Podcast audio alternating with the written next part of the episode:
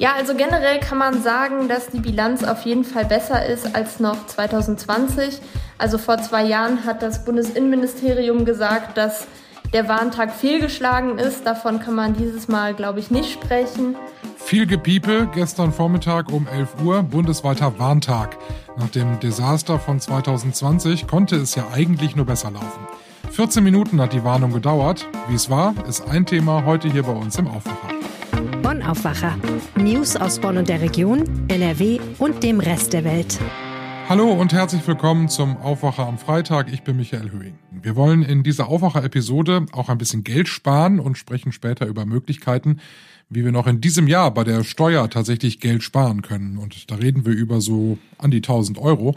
Und das ist ja Geld, das kann, glaube ich, jeder von uns immer gebrauchen. Doch wir starten zunächst mit Nachrichten aus Bonn und der Region.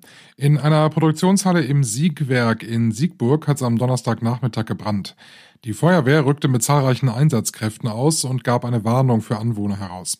Wie eine Sprecherin der Feuerwehr mitteilte, war gegen 14.45 Uhr ein Brand in einer Produktionshalle ausgebrochen. Am späten Nachmittag gab es dann die Entwarnung. Werksfeuerwehr und externe Kräfte waren vor Ort im Einsatz. Die Warn-App Nina meldete die Ausbreitung von Brandgeruch in Teilen von Siegburg.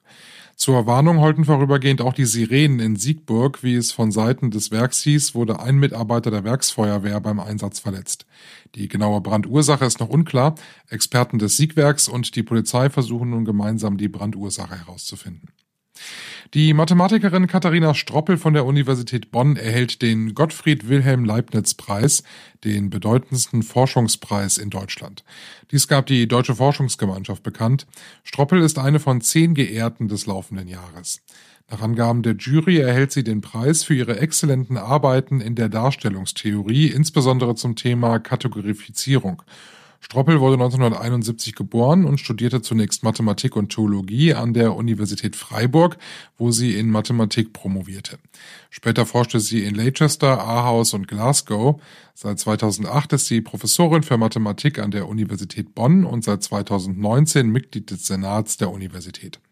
Stroppel ist am Bonner Exzellenzcluster für Mathematik beteiligt. Das Forschungsinteresse der 51-Jährigen liegt besonders auf dem Gebiet der reinen Mathematik und zwar besonders auf dem der Darstellungstheorie. Heute am Warntag hat auch in Bonn alles geklappt. Wie in ganz NRW haben in unserer Stadt am gestrigen Donnerstag die Sirenen geheult. Ausgelöst wurde die Warnung vom Bundesamt für Bevölkerungsschutz und Katastrophenhilfe in Bonn. Erstmals wurde dabei auch über das Cell Broadcast System eine Warnung über die Mobilfunktelefone gegeben. Die Warnungen erreichten die Bürger in der Stadt über große Infotafeln, die das Unternehmen Ströer an vielen Stellen im Stadtgebiet aufgestellt hat. Dort war rund eine Dreiviertelstunde lang ein Warnbild mit wichtigen Informationen zu sehen. In Bad 9a Heimersheim wurde eine von insgesamt 80 neuen Alarmsirenen im Ahrtal in Gang gesetzt. Auch dort funktionierte der Probealarm. BBK-Präsident Ralf Tissler zog auch zum neuen Cell Broadcast System eine erste Bilanz. Das System habe gut funktioniert, er räumte jedoch auch ein, dass es womöglich an der einen oder anderen Stelle Verbesserungsbedarf geben könnte. Ja, und der Probealarm bei uns in NRW beziehungsweise in ganz Deutschland, der ist ja jetzt auch Thema hier bei uns im Aufwacher. Als im vergangenen Jahr die Flut auch nach NRW kam, da hat das mit der Warnung der Bevölkerung nicht funktioniert. Vielerorts kam die Warnung gar nicht an oder zu spät oder sie war zu unkonkret. Da hätte man aus dem Desaster vom Warntag 2020, bei dem man ja genau das alles schon irgendwie geahnt hatte, weil nichts funktionierte, etwas lernen können. Ja, das stand jetzt beim Warntag 2022 auf dem Programm. Es gab eine bessere Vernetzung, es gab neue Technik und um 11 Uhr gestern war es dann soweit. In der Düsseldorfer Innenstadt klang es so.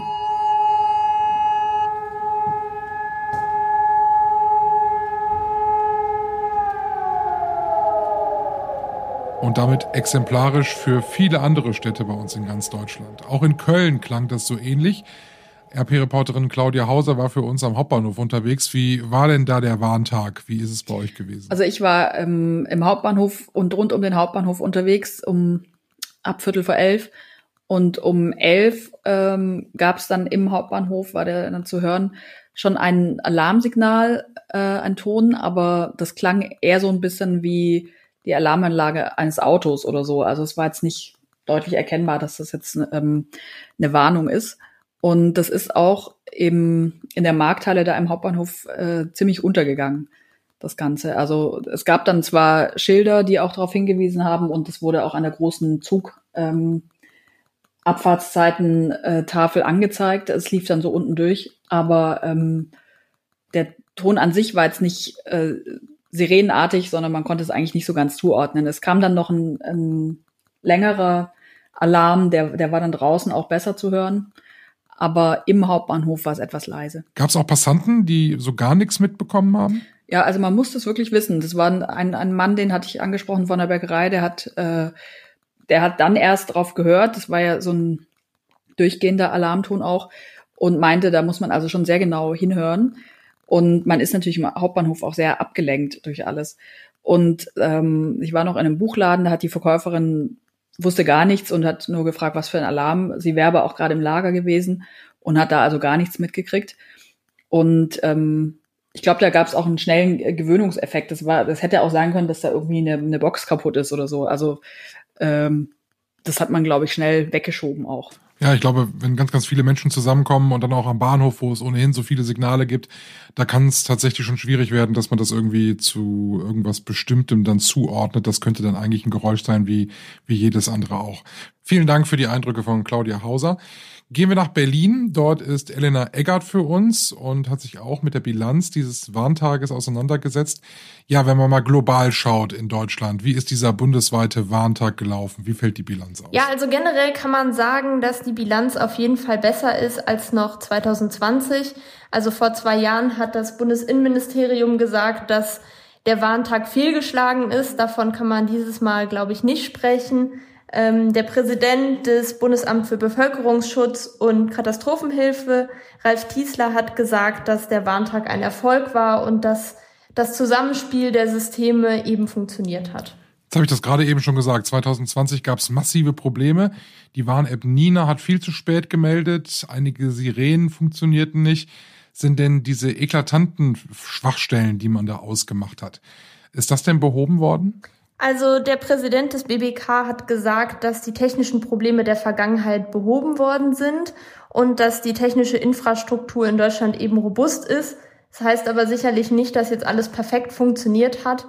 Und ähm, man muss jetzt einfach in die Auswertung gehen ähm, und einfach gucken, wie und wo hat es wie gut funktioniert. Ähm, dazu kann auch quasi jeder mithelfen. Auf der Internetseite vom BBK ist eine Umfrage online gestellt. Da kann man noch bis nächste Woche angeben, welche Signale man mitbekommen hat, wie man wo gewarnt wurde. Und eben diese ganzen Daten müssen erst noch ausgewertet werden, um dann wirklich sagen zu können, wie gut oder schlecht der Warntag funktioniert hat.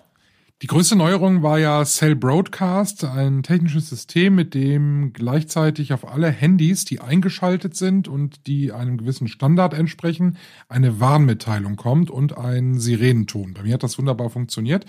Äh, kann man sagen, dass dieses neue System tatsächlich erfolgreich jetzt getestet wurde? Ähm, ja, also bei dem System musste man ja relativ viel schon von Benutzerseite aus beachten. Also das Handy musste eingeschaltet sein, es durfte nicht im Flugmodus sein. Also man musste halt Mobilfunkempfang haben, dann ähm, brauchte man das neueste Update und in manchen äh, Handy-Einstellungen musste man auch noch so ein Häkchen setzen, dass eben auch Testwarnungen durchgestellt werden. Und dann ist es so, dass diese Technologie auch bei ähm, älteren Mobiltelefonen nicht funktioniert. Also da war schon relativ viel zu beachten, dass man überhaupt diese Warnung bekommen hat. Bei mir war es so, dass ich tatsächlich auf meinem privaten Handy eine Meldung bekommen habe, auf meinem Diensthandy aber nicht, weil eben nicht das neueste Update installiert war. Also ähm, das ist sicherlich ein Grund, warum es bei vielen nicht funktioniert hat. Ähm, generell ist aber auch zu sagen, dass dieses System noch im Aufbau ist. Also es war halt heute der erste Test und ähm, ja, da muss jetzt noch nachgebessert werden an den Stellen, wo es eben noch Schwierigkeiten gab. Ja, zufrieden ist man zumindest auch bei den Mobilfunkanbietern, die mussten da ja mitmachen und die sagen, das hatte gut geklappt, äh, dafür, dass es wie gesagt ein erster Test war. Jetzt klopfen wir uns alle auf die Schulter nach diesem bundesweiten Warntag oder gibt's auch kritische Stimmen, die sagen, naja, da ist alles nicht äh, ganz so gelaufen, wie man sich das ursprünglich mal vorgestellt hat. Wie ist das aktuell? Es gibt auf jeden Fall auch kritische Stimmen, äh, schon allein wegen dem Sirenenalarm. Also der hat in manchen Städten nicht funktioniert. Ich bin ja beispielsweise gerade in Berlin und in Berlin gab es gar keinen Sirenenalarm, weil einfach die Technik noch nicht so weit ist, noch im Aufbau ist Und mein Kollege Jan Drebes hat mit dem innenpolitischen Sprecher der Union gesprochen, Alexander Trom, und der hat gesagt, dass ja der Sirenenaufbau in Deutschland eben sehr unterschiedlich ist und dass es da noch Nach Nachbesserungen braucht. Und äh, er fordert auch, dass die Regierung mehr Geld in den Bevölkerungsschutz investiert. Vielen Dank nach Berlin. Vielen Dank, Elena. Gerne. Und wenn ihr auch Feedback geben wollt für diesen Warntag, den Link dazu, um das Feedback abzugeben, findet ihr bei uns in den Shownotes. Da habe ich euch das dann einmal verlinkt. Die Steuererklärung 2022, bald kann man sie ja machen, wenn das Jahr vorbei ist. Ich habe meine von 2021 noch gar nicht zurück. Die ist beim Finanzamt und ich warte darauf, dass ich endlich meine Rückerstattung bekomme. Vielleicht wird das ja auch in diesen nächsten Tagen nochmal was. Wenn man ein paar Steuergrundlagen kennt, dann kann man schnell einige hundert, manchmal sogar tausend Euro bei der Steuer sparen wenn man diese Tricks eben kennt. Und da gibt's jede Menge. Man muss halt immer schauen, welche passen zu mir und zu meinen Lebensumständen. Wir gehen mal ein bisschen was durch. Reinhard Kowaleski aus der Wirtschaftsredaktion ist da jetzt im Aufwacher. Hallo Reinhard. Ja, hallo, ich grüße dich. Was muss ich denn jetzt so gegen Ende des Jahres beachten, um bei der Steuer nochmal so richtig was sparen zu können? Naja, man muss sagen, bei der Steuer zählt immer das, was ich in dem Jahr bezahlt habe. Das heißt, wenn ich jetzt Sachen in diesem Jahr, den nächsten drei Wochen, noch schnell kaufe, die sowieso brauche, kann ich sie nächstes Jahr schon noch schnell von der Steuer absetzen. Das sind natürlich stark so Sachen wie sag mal, Büromaterial, neuer PC, neuer Laptop, also PC kauft ja keiner mehr, aber neuer Laptop, Smartphone, manche können das von der Steuer absetzen, ein Drucker, ja, da gibt es also einiges. Oder auch ein Bürostuhl, den man sowieso braucht. Also die vielen Leute, die viel Homeoffice machen, also mein Finanzbeamter hat akzeptiert, dass ich als Redakteur, der sehr viel zu Hause arbeitet, mir einen neuen Bürostuhl gekauft habe. Okay, also dann tatsächlich dann eine Anschaffung, die man ohnehin plant, wenn man dieses Jahr noch nicht so viel äh, angeschafft hat, das am besten dann auch jetzt im Dezember machen, damit man es jetzt noch auf die für die Steuer für das Jahr mitnehmen kann. Ja und nein. Ich muss dich ganz klein bisschen ja. korrigieren. Also wenn ich überhaupt noch nichts gekauft habe, ist es je nachdem klüger, die Sachen sogar in, im nächsten Jahr erst zu, verk äh, kaufen, zu erwerben, weil 1200 Euro Werbungskosten gibt dir das Finanzamt sowieso. Ah, okay, egal ob ich gekauft habe oder nicht. Ne? Sie gehen davon aus, irgendwie tut der Arbeitnehmer irgendetwas, damit er arbeitsfähig ist. Also irgendwo wird da Geld ausgegeben. Also man muss schon über 1200 Euro kommen an Fahrtkosten plus verschiedene andere Ausgaben, die da zusammenkommen können. Was ja jetzt so kurz vor Weihnachten viele machen, und das ist ja eigentlich auch steuerlich relevant, ist, was zu spenden. Es fällt zum einen auf, man kriegt ja sehr viel Post vor Weihnachten, wo um Spenden gebeten wird. Ähm, wir heben die auch extra auf. Jetzt, ich denke, dieses Wochenende werden, werden wir uns das mal überlegen, wo wir was hingeben. Wobei in diesem Fall mit dem Ukraine-Krieg, glaube ich, ähm, dass sicherlich sehr viele Deutsche solidarisch sind mit der Bevölkerung in der Ukraine und da Geld hinschicken, also an entsprechende Hilfsorganisationen, die da vielleicht Krankenhäuser unterstützen oder ähnlicher wichtige Zwecke in der Ukraine. Und wichtig ist ja, dass man das, dass man dann so spendet, also wenn wir jetzt wieder auf die steuerlichen Vorteile kommen, dass man eine Spendenquittung kriegt, dann kann man noch was bekommen wieder, ne? Ganz genau. Also das ist das Entscheidende. Also nur mit Spendenquittungen beteiligt sich der Staat quasi dann über die Steuererstattung an der Spende. Gehen wir mal auf die Altersvorsorge ein. Das ist ja ein sehr komplexes Thema. Ähm, aber bei, wer jetzt eine Riester-Rente oder eine Rürup-Rente hat, ähm, der kann auch sparen. Ja, also die Riester-Rente hat ja einen schlechten Ruf. Ich finde das ein bisschen übertrieben. Ähm, man muss einfach sehen, es ist ein Steuersparmodell. Du kannst 2000 Euro im Jahr absetzen von der Steuer, wenn du eine Riester-Rente einzahlst. So, jetzt musst du natürlich die Steuer, die Riester-Rente, wenn die dann ausgezahlt wird, wenn du Rentner bist, versteuern. Aber die meisten Leute haben als Rentner einen deutlich niedrigeren Steuersatz, als wenn sie berufstätig sind. Das heißt, speziell in den letzten Jahren, bevor ich in die Rente gehe, lohnt sich so eine Einzahlung, weil ich kriege das Geld ja dann halbwegs schnell wieder zurück. Wir bleiben mal beim, beim Geldanlegen. Ähm, wenn man was an der Börse äh, hat, also wenn man Aktien hat, was muss ich da beachten? Naja, also das Interessante an Aktien oder an Aktienfonds und auch diesen berühmten ETF-Fonds ähm, ist ja, sind ja vorrangig die, die Kurzgewinne. So, ich habe mir das mal angeguckt. Am Computer ist ja alles leicht heutzutage anzuschauen. Der, wir haben im März 2020 ging es mit dem DAX total im Keller. Weil Corona kam und keiner wusste, ob die ganze Welt zusammenbricht. So ist es zum Glück nicht gekommen. Und was für ein Wunder, der DAX ist 60 Prozent höher als im März 2020. Er ist auch 90 Prozent höher als vor zehn Jahren. So, also ich habe durch eine Reihe von e sogenannten ETF-Fonds und man muss sich das eben überlegen, ob man einen Teil verkauft. Denn du hast als Ehepaar einen Freibetrag von 1602 Euro auf Gewinne. Das heißt, es ist je nachdem schlauer, wenn du die Aktien sowieso irgendwann verkaufen willst, das über mehrere Jahre verteilt zu machen, als alle gleichzeitig in einem Riesenschlag zu verkaufen und dann je nachdem 20 oder 30.000 Euro an Gewinn zu versteuern und dann bis ein Drittel davon los. Es gibt noch viele, viele, viele andere Tipps von Reinhard für die Steuer, was man jetzt noch zum Jahresende machen sollte, habe ich euch verlinkt in den Show Notes. Danke, Reinhard. Ja, Michael, danke, ne? Bis dann. Es ist Freitag, das heißt, wir brauchen noch einen Kulturtipp und der kommt jetzt von Philipp Holstein aus unserer Kulturredaktion. Ich empfehle ins Kino zu gehen. Und zwar gibt es dort gerade einen sehr schönen Film, der heißt An einem schönen Morgen. Äh, die Regisseurin Mia Hansen-Löwe aus Frankreich hat ihn gedreht und in der Hauptrolle ist Lea Seydoux zu sehen. Sie spielt Sandra, eine Frau, deren Mann vor fünf Jahren gestorben ist. Nun erzieht sie ihre acht Jahre alte Tochter alleine.